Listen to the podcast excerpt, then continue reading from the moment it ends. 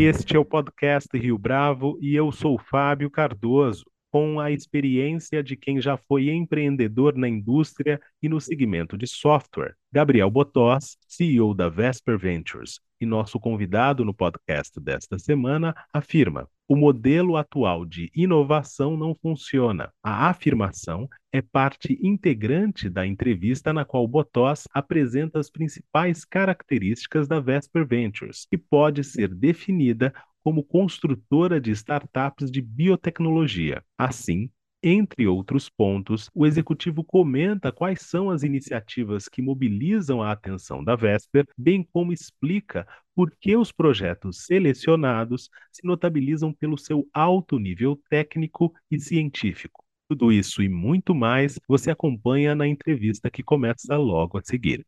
Gabriel Botós, é um prazer tê-lo aqui conosco no podcast Rio Bravo. Muito obrigado pela sua participação. O prazer é todo meu. Agradeço, é muito, muito importante aí poder compartilhar algumas ideias contigo. Gabriel, para a gente começar e para os ouvintes que não conhecem a história de vocês, conta para a gente um pouco a respeito da Vesper.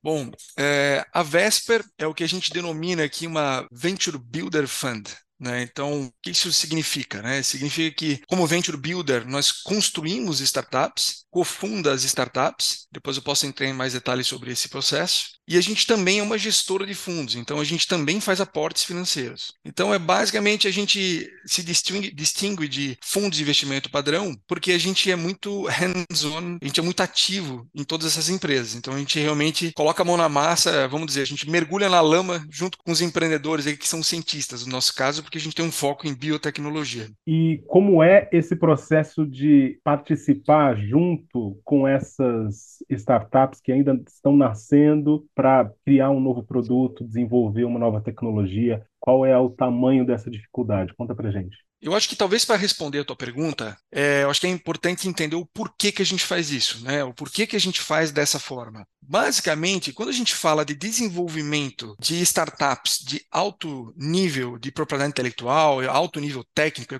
o que a gente chama de deep techs. E aqui no nosso caso específico são as deep biotechs, né? Porque nós somos focados, como eu falei, em biotecnologia. O modelo de inovação atual, pelo menos na nossa visão, e é o que os números, vamos dizer, mostram, ele não funciona. Tá? O modelo atual de inovação ele foi desenhado, e eu sou testemunha disso, porque fui já empreendedor em outros setores de indústria e software. E o modelo atual de inovação foi desenhado para esses modelos de inovação que já existiam, de empresas basicamente de software as a service. Então, todo o ecossistema de inovação se moldou a essa realidade. Então, quando um empreendedor de, big, de por exemplo, de deep techs, é, aqui em específico de biotechs, ele chega para falar com um investidor, por exemplo, o investidor muitas vezes pergunta para ele assim, tá, qual que é a tua receita do ano que vem? Como que você vai fazer tal coisa? Cadê a tua nota fiscal? E isso não se aplica a uma empresa de biotecnologia, porque as, 98% das startups de biotecnologia americanas, por exemplo, elas é, se desenvolvem sem nenhum, nenhuma atividade comercial. É basicamente desenvolvimento de propriedade intelectual e futuramente o licenciamento ou venda dessa tecnologia para grandes multinacionais, grandes farmacêuticas globais. Aqui um exemplo de para terapias avançadas, né? Então esse modelo ele é ineficiente e, e o resultado disso é justamente o que a gente vê hoje no Brasil. A gente vê pouquíssimas iniciativas realmente disruptivas na área de biotecnologia tendo sucesso, e aquelas que sobrevivem são aquelas que muitas vezes pivotam seu modelo de negócio para a área de serviço e conseguem sobreviver. Obviamente tem exceção para tudo que eu estou falando aqui, mas serviços de baixo nível de, de disrupção. Então o que, que a gente fez? A gente entendeu que o modelo precisava mudar, a gente precisava inovar a inovação, criar um novo modelo que se aplicasse à realidade das deep biotechs. E nesse sentido, eu acredito que a gente está sendo pioneiro, né? A gente se sente aqui um pouco como um navio quebra-gelo. Porque a gente criou um modelo, que obviamente foi lapidado muito tempo aqui conosco, né? Em várias iniciativas empreendedoras, e a gente criou um playbook para fazer isso, para justamente entender que aquele cientista que é um especialista, ele não é a pessoa que vai ser um grande executivo de um dia para o outro. Resumindo, não dá para delegar o cientista que desenvolve muitas vezes uma terapia para o câncer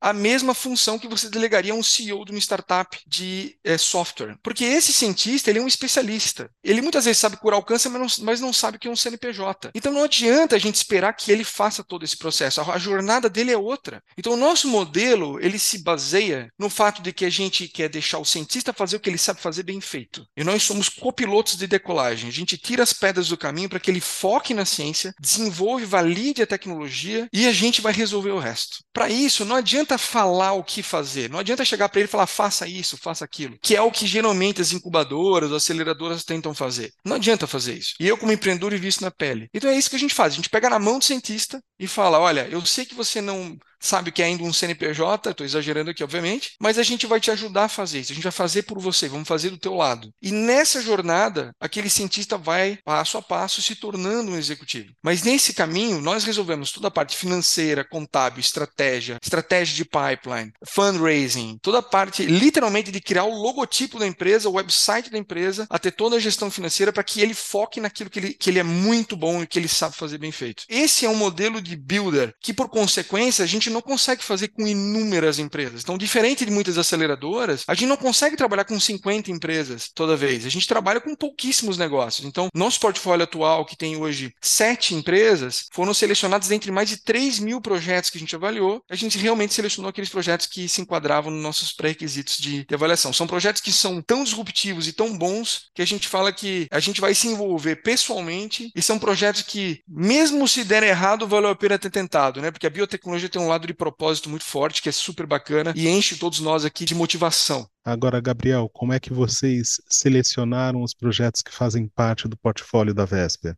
Bom, acho que inicialmente, só para isso que acho que talvez seja interessante compartilhar aqui uma questão pessoal, né? Eu comecei, eu sou engenheiro, não sou da área de biotecnologia, eu sou um outsider, né, de uma certa forma, mas eu eu me envolvi muito com essa área de biotecnologia por uma motivação pessoal, porque eu tive uma sobrinha, filha de uma das minhas irmãs, eu tenho, tenho um irmão gêmeo, mas duas irmãs também gêmeas, né? E a filha de uma delas, quando ela tinha quatro anos, ela teve um neuroblastoma metastático com chance de menos de 4% de sobreviver e não adiantou nada. A quimioterapia, ela fez cirurgia, fez um tratamento na Espanha e sobreviveu. Então, alguns meses atrás, talvez há quase um ano atrás, ela tomou o último medicamento dela. E isso mexeu muito comigo na época. Na época eu lembro que para nós foi assim, sabe, um banho de água fria fria e a gente notou, cara, tá tudo errado, sabe? O pessoal fica investindo em TikTok e a gente tem criança morrendo porque tem câncer que ainda não, tá, não tem os devidos investimentos. Então a gente resolveu, né, uma motivação pessoal, meu irmão gêmeo, e nossos sócios embarcaram também, o Júlio Moura, o Pedro e o Jonas, a gente embarcou nessa jornada, né, de dedicar o nosso tempo, a nossa nosso dinheiro, nosso capital, né, e nosso, eh, nossa criatividade para resolver problemas sérios, né, para resolver realmente grandes desafios que a gente encontra e doença, você sabe como é, a dor de barriga aqui é a mesma dor, dor de barriga no Japão. Então são dores globais. Com essa motivação, a gente começou a procurar, poxa, será que o Brasil consegue ter ideias realmente disruptivas nesse setor? Porque o Brasil não tem tradição para terapias avançadas, por exemplo, né? E foi uma, por, por, causa dessa questão da minha sobrinha, foi a nossa motivação inicial, né? A gente começar a procurar soluções para a área de terapias, terapia humana. E a gente se surpreendeu muito, assim, o Brasil é um país que hoje, eu não sei se, se vocês sabem, mas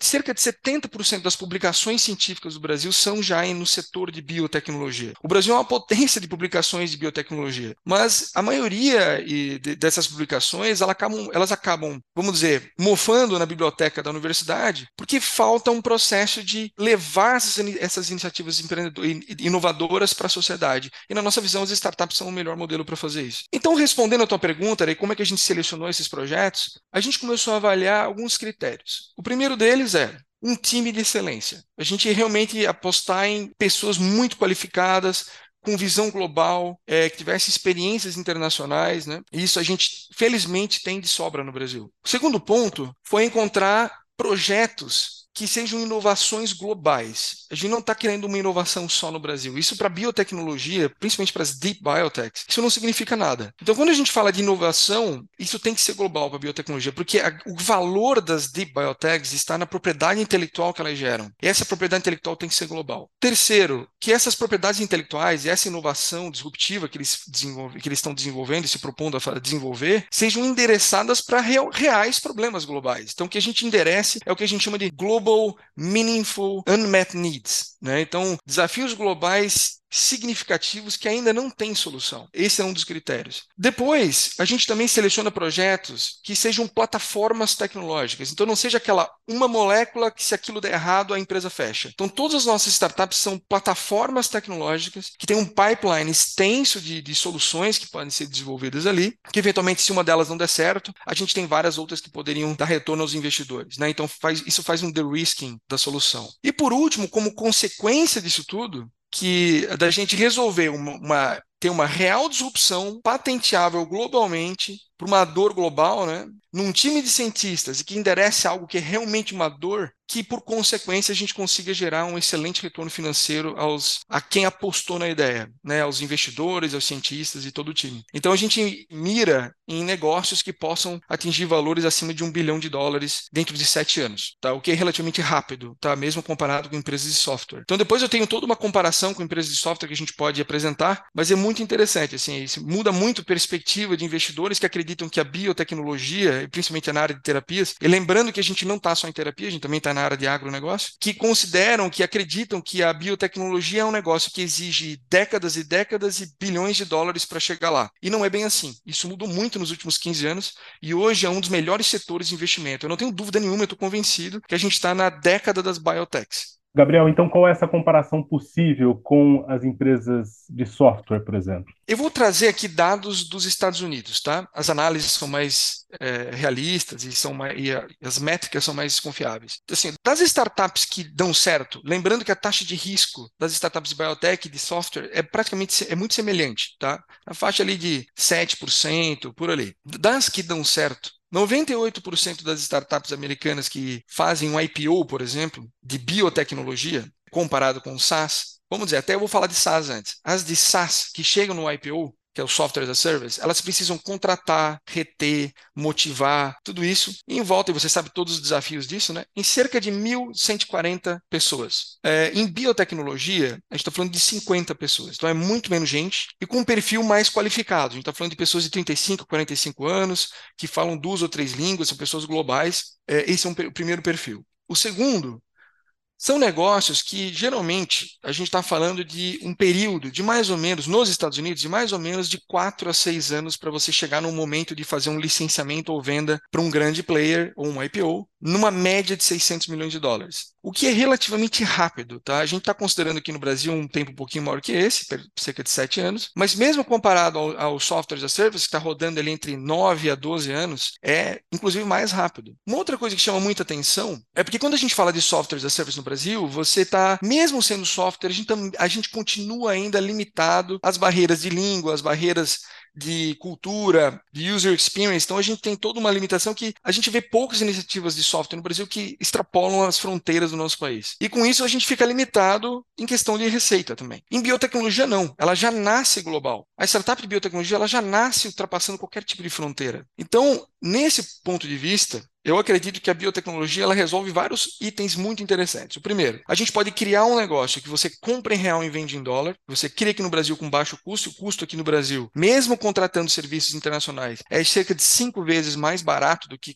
montar a mesma startup nos Estados Unidos. E lembrando que a gente está falando aqui de cientistas que vieram de lá, muitos deles, a grande maioria deles fez a pós-graduação, doutorado e pós-doutorado nas melhores universidades do mundo. Segundo, são negócios que você contrata para um, do ponto de vista dos executivos, quando você trabalha com menos pessoas pessoas mais qualificadas, pelo menos do meu ponto de vista, é mais confortável. Você tem mais gestão, você tem mais controle, é, uma, é algo que, na minha visão, traz mais resultados. Principalmente hoje em dia, quando a gente tem uma dificuldade grande de contratação de mão de obra. Agora, obviamente, com essa crise que está acontecendo, gente tem muita gente sendo demitida, mas de maneira geral, a gente tem pessoas que moram no Brasil, de software, por exemplo, e são contratadas por empresas norueguesas ganham euro, que seja morando aqui no Brasil. Então, é uma mão de obra super cara, né? Mão de obra de software, de programador. Em biotech, não. É até uma, uma questão, infelizmente, a mão de obra de, de biotecnologia no Brasil ainda é muito mal paga, tá? porque elas têm a referência das bolsas que existem. Então, é uma mão de obra relativamente barata, extremamente qualificada e endereçada realmente a grandes desafios de alto valor. E como é que funciona essa busca junto às universidades, aos centros de pesquisa? Como que os seus olheiros, vou chamar assim, atuam nesses espaços? Inicialmente, a gente começou buscando startups, né? As startups que estavam por aí. E rapidamente a nossa conclusão foi de que, obviamente, que tudo que eu estou falando aqui tem exceção, né? A gente encontrou algumas startups muito boas, mas a gente rapidamente entendeu que os melhores projetos não estavam nas aceleradoras e incubadoras. Resumindo, elas não, não, não haviam nascido ainda. Então a gente partiu para buscar diretamente os cientistas. A gente mergulhou dentro das universidades, buscando os cientistas de referência, e ao longo de um tempo a gente foi criando uma família, né? Uma, alguns cientistas muito qualificados e muito por indicação, eles conhecem quem também são os cientistas fora da curva. Então a gente foi ao, ao, aos poucos criando esse relacionamento e criando também um portfólio. A gente também criou o nosso próprio Search Engine. Então a gente tem um software que a gente criou aqui internamente que busca cientistas de alta relevância, baseado em vários critérios, e a gente então tem um, uma prospecção ativa, onde a gente mesmo bate na porta do cientista, bate a porta das universidades, e a gente também tem muita apelação de marketing, muitos hoje, né, em dia, no começo não, mas hoje em dia muita gente que nos procura diretamente, tanto pelo website como pelo LinkedIn e por outras, outros meios digitais. Gabriel, tem alguma, tem alguma iniciativa que você ainda não encontrou e você gostaria de ter achado já dessa lista, que, a meu ver, é bastante específica de companhias que você tem aportado? Felizmente e infelizmente, nós ainda temos muitos desafios na área para resolver. Tá, então, só, eu acho que talvez antes de responder a tua pergunta, é importante saber o seguinte: nós temos hoje três verticais de atuação aqui internamente. Então, uma delas é a área de biotecnologia médica, que é o que foi um pouco o foco da minha conversa até então. A gente tem um segundo setor que nós temos startups incríveis aqui no nosso portfólio, que é na área de agroambiental, então agronegócio e meio ambiente. Por exemplo, conseguir viabilizar a produção de alimentos em larga escala de forma sustentável. Né? Então, a gente tem uma startup de edição genômica, que está inclusive envolvido o Paulo Arruda, Arruda, que é um grande professor da Unicamp, que se aposentou, está hoje conosco aqui, desenvolvendo plantas que vão ser resistentes às pragas sem transgenia. Tá? Então, imagina que a gente pode eliminar os fungicidas da agricultura utilizando edição genômica. É, a gente está desenvolvendo esse ano aqui, a gente tem um baita no laboratório aqui, desenvolvendo a primeira semente de soja resistente à ferrugem da soja sem transgenia e a gente vai poder fazer isso com várias outras culturas. Né? Também tem outra aqui da área de, de micro-organismos, que chama Symbiomics, que foi inclusive noticiada agora, ela recebeu um grande aporte de alguns fundos importantes aqui do Brasil, desenvolvendo micro-organismos para substituir fertilizantes químicos, mas micro-organismos de altíssimo desempenho. Tá? Então é muito bacana isso. E a gente tem uma terceira vertical, que vai ser na área de bioenergia. Então, dentro desses três setores, a gente avalia que existem alguns desafios que a gente ainda não está endereçando. Um deles que eu vejo que é um grande desafio da atualidade é combate às superbactérias. Tá? As superbactérias, é um, na minha visão, é um grande desafio. A gente tem algumas iniciativas aqui que potencialmente poderiam endereçar isso, mas eu não diria que o nosso foco é esse. Então, a gente está buscando hoje soluções para superbactérias. Um outro desafio grande é a área de produção de órgãos em laboratório. Então, a gente tem uma iniciativa muito bacana aqui no Brasil, que a gente não está envolvido, chama XenoBR.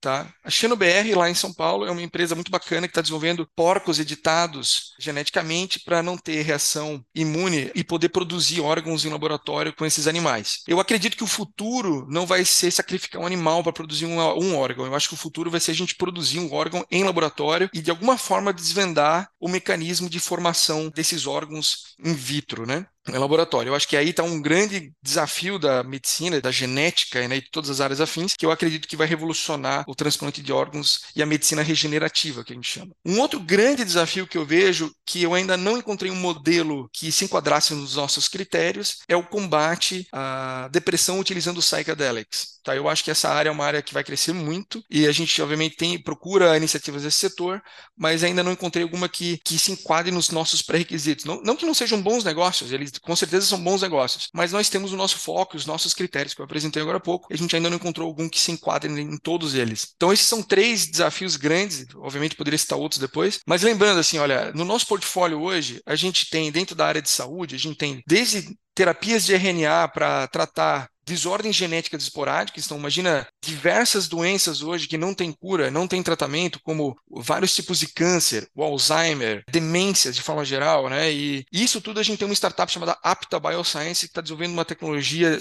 completamente disruptiva. Ela está hoje com headquarter nos Estados Unidos. Inclusive, o meu irmão gêmeo Rafael é CEO dessa empresa e desenvolveu essa tecnologia junto com o Caio Bruno Leal, que é um, um cientista de primeira linha. E eles res conseguiram resultados em, em laboratório pré-clínicos realmente inéditos mundialmente gente, e a gente realmente acredita que tem na mão uma solução extremamente promissora para a gente tratar doenças como, por exemplo, o Alzheimer. Várias pessoas hoje, a gente pode debater mais sobre isso, mas hoje, basicamente, o que elas estão fazendo, estão atacando o efeito e não a causa do problema. A gente acredita ter encontrado uma causa única que poderia gerar tanto demências quanto vários tipos de câncer. E os resultados pré-clínicos que a gente obteve comprovam isso. A gente pretende fazer uma publicação científica esse ano, é, que eu acredito que vai dar um impacto muito grande para a academia. É, a gente tem uma outra startup aqui que também trabalha com a área de vacinas de mRNA. Então, você ficou provavelmente sabendo dessas vacinas de mRNA que ficaram, ficaram famosas agora na, na crise do Covid, né, nessa epidemia. E a gente está é, tá desenvolvendo, utilizando ferramentas moleculares de vírus brasileiros. E aí que está é bacana, né? Inovações que saíram da, do conhecimento da, dessa biodiversidade brasileira. A gente está desenvolvendo vacinas que vão poder atuar em células estressadas, que a gente fala. Então, é aquela pessoa que tinha gripe ou eventualmente tinha um câncer e que a vacina não funciona bem né, nesse, nesse tipo de paciente, a gente acredita que a nossa vacina vai poder reduzir praticamente pela metade o tempo de imunização em pacientes com esse perfil e ela vai poder ser usada em pacientes tanto para câncer quanto para doenças infecciosas e com uma single dose, resumindo, com uma dose única e com uma resposta imune mais duradoura. Então, realmente, a gente poder desenvolver aqui no Brasil vacinas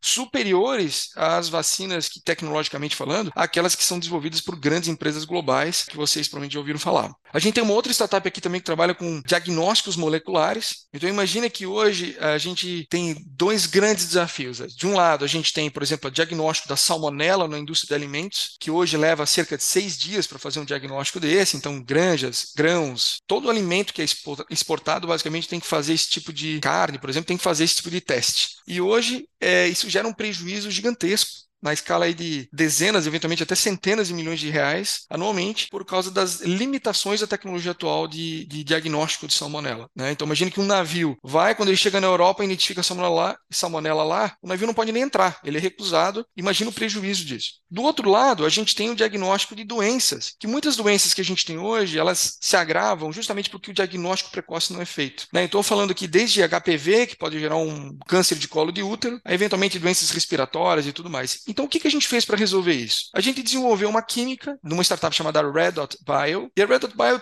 tem todas elas têm patente, né? Mas ela desenvolveu uma tecnologia que consegue fazer um diagnóstico molecular com a mesma acurácia de um RT-PCR, que é o equipamento mais sofisticado gold standard que existe hoje, uma sensibilidade 100 vezes maior, só que um resultado sai em dois minutos. E mais ainda, ele pode ser feito em point of care, ele pode ser feito remotamente. Então a gente literalmente desenvolveu o low cost, high accurate point of care molecular diagnostics. A gente consegue usar isso em equipamentos que já existem na indústria, então desde a máquina de ELISA, equipamento de ELISA que os laboratórios já possuem, como a gente tem o próprio equipamento que a gente poderia comodatar para esses parceiros e clientes. A gente tem uma outra startup aqui também que é muito bacana, que trabalha com vírus oncolíticos. Então imagina, eu não sei se tu lembra, Fábio, daquela epidemia do Zika vírus que teve no norte do país, que a gente teve vários casos de microencefalia em crianças, né? Talvez o Brasil tenha um dos maiores especialistas em Zika vírus do mundo, porque a gente tem muitos cientistas aqui que são extremamente especializados nesse vírus, né? E outros, em outros vírus, né? E uma coisa interessante é que eles descobriram que esse vírus, ele não só tem a capacidade em crianças e adultos de cruzar a barreira hematocefálica, que é uma grande proteção que a gente tem no cérebro contra invasores, que dificulta os tratamentos, porque muitas vezes as drogas não chegam até o cérebro, mas eles além de conseguir, esse vírus, além de conseguir cruzar essa proteção natural do cérebro, eles atacam precisamente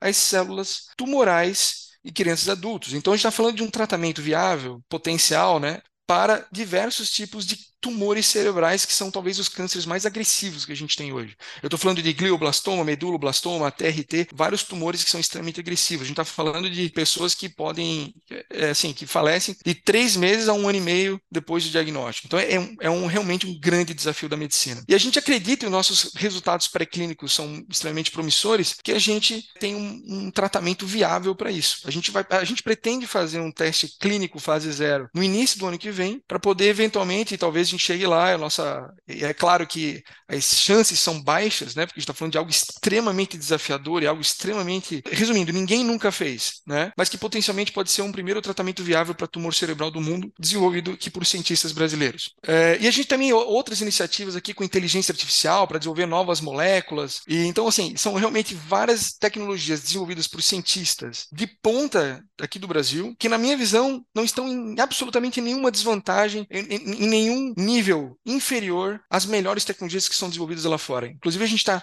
muito confiante que o que a gente tem aqui vai colocar o Brasil no mapa das biotechs globalmente a gente poder mudar esse cenário do Brasil, porque, convenhamos, Fábio, o Brasil é um país continental, a gente tem a maior floresta tropical do mundo, um hectare da Amazônia tem mais biodiversidade que a Europa inteira. A gente tem é, uma potência global de produção de alimentos. A gente tem um monte de cientista bom aqui no Brasil e muitos deles a gente perde porque a gente tem um brain drain gigantesco para a Europa. Então a gente está formando gente lá fora e exportando conhecimento lá para fora em vez de estar tá desenvolvendo isso aqui. E a gente ainda é referência global em carnaval, sabe? Eu acho que no mínimo a gente também deveria ser referência global em biotecnologia, que é algo que o Brasil tem muitas capacidades muito diferencial competitivo. Mas hoje a gente tem diferenciais comparativos. A gente precisa transformar esses diferenciais comparativos em diferenciais competitivos. E para isso a gente precisa de inovação, precisa de um novo modelo de inovação, que é justamente o que a gente pretende e está fazendo aqui na Vesper Ventures. Gabriel, na Vesper, qual é o tipo de retorno que vocês esperam em comparação a outras startups, como o ramo do software, por exemplo? É, uma coisa interessante da, da, diferença entre software as a service para o modelo de biotecnologia é porque eu falo assim: imagina um gráfico que ele inicia pequeno e ele vai crescendo ao longo do tempo, uma linha né, que vai crescendo da esquerda para a direita. Esse é o modelo de uma software as a service, onde o desafio no início é menor, você, vamos dizer, exa com exageros aqui, você desenvolve a tecnologia na garagem, né, com os seus colegas, no computador. E o grande desafio é você botar um caminhão de dinheiro para ganhar market share, aumentar a tua receita anual recorrente, e essa é uma das principais métricas do, do valuation desse negócio lá na frente que você vai vender para uma grande multinacional ou uma grande empresa. O modelo de biotecnologia é o contrário. Imagina uma curva que ela vai decrescendo da esquerda para a direita, uma linha que vai decrescendo da esquerda para a direita, ao contrário. Porque o grande desafio está no início de você criar algo realmente inédito, uma grande tecnologia patenteável. E o que, que a gente faz ao longo do tempo? A gente também coloca, obviamente, um caminhão de dinheiro, mas a gente tenta fazer um de-risking dessa tecnologia, tá? Então a gente vai reduzindo o risco dela, validando essa, comprovando aquela hipótese inicial que a gente criou. Esse é o modelo de biotecnologia. O resultado disso que a gente espera, é, a gente espera pelo menos alcançar a média americana, que gira em torno de 600 milhões de dólares, né? Dentro dessa faixa aí, lá de seis, até seis anos, aqui a gente espera um pouquinho mais, sete anos, devido ao maior tempo que a gente precisa para fazer o fundraising. Tá? Os investidores brasileiros ainda desconhecem a biotecnologia e isso é um desafio para captação. No entanto, o resultado que a gente espera só para você ter uma ideia de valor, uma terapia de câncer hoje que não tem cura, vamos dizer, um câncer que não tem cura. Se a gente encontrar uma terapia para isso, o valor de uma terapia dessa, uma molécula que resolva isso globalmente, é na faixa de 1,8 bilhões de dólares, tá? Perto de 2 bilhões de dólares. Uma terapia para o Alzheimer, para você ter uma ideia, que é um dos maiores desafios da medicina que ameaça o colapso da saúde global e que muita gente já tentou resolver e quebrou a cara, e a gente poderia ficar aqui fazendo mais um podcast só para explicar como, por que, que eles erraram e por que, que a gente não vai, tá, como que a gente está buscando resolver isso. Essa é uma molécula que está avaliada tranquilamente acima de 35 a perto de 40 bilhões de dólares, tá? Então são ativos de altíssimo valor, são ativos de que obviamente trariam um resultado extraordinário para os investidores, e é o que a gente já está vendo no nosso primeiro fundo de investimentos, a gente já está tendo resultados extremamente otimistas e promissores. Por outro lado, o investimento que a gente faz nesse setor é um investimento que, se der certo, o grande retorno não é nem o dinheiro. Isso é que é o bacana. A gente está falando de algo que você pode deixar um legado para a sociedade. Eu acho que assim, quanto vale você ter feito um projeto e ter participado de um projeto que tratou milhões de crianças pelo mundo com que hoje estariam com uma sentença de morte? Isso tem um valor incalculável. Gabriel Botós, foi um prazer tê-lo aqui conosco no podcast Rio Bravo. Muito obrigado pela sua entrevista. Obrigado. E esta foi mais uma edição do podcast Rio Bravo. Ouça, comente e compartilhe. Gostou da experiência? Nós da Rio Bravo estamos aqui para lhe oferecer o conteúdo mais adequado para a sua melhor tomada de decisão. E no site www.riobravo.com.br você conhece mais a respeito da nossa história. No Twitter, o nosso perfil é @podcastriobravo.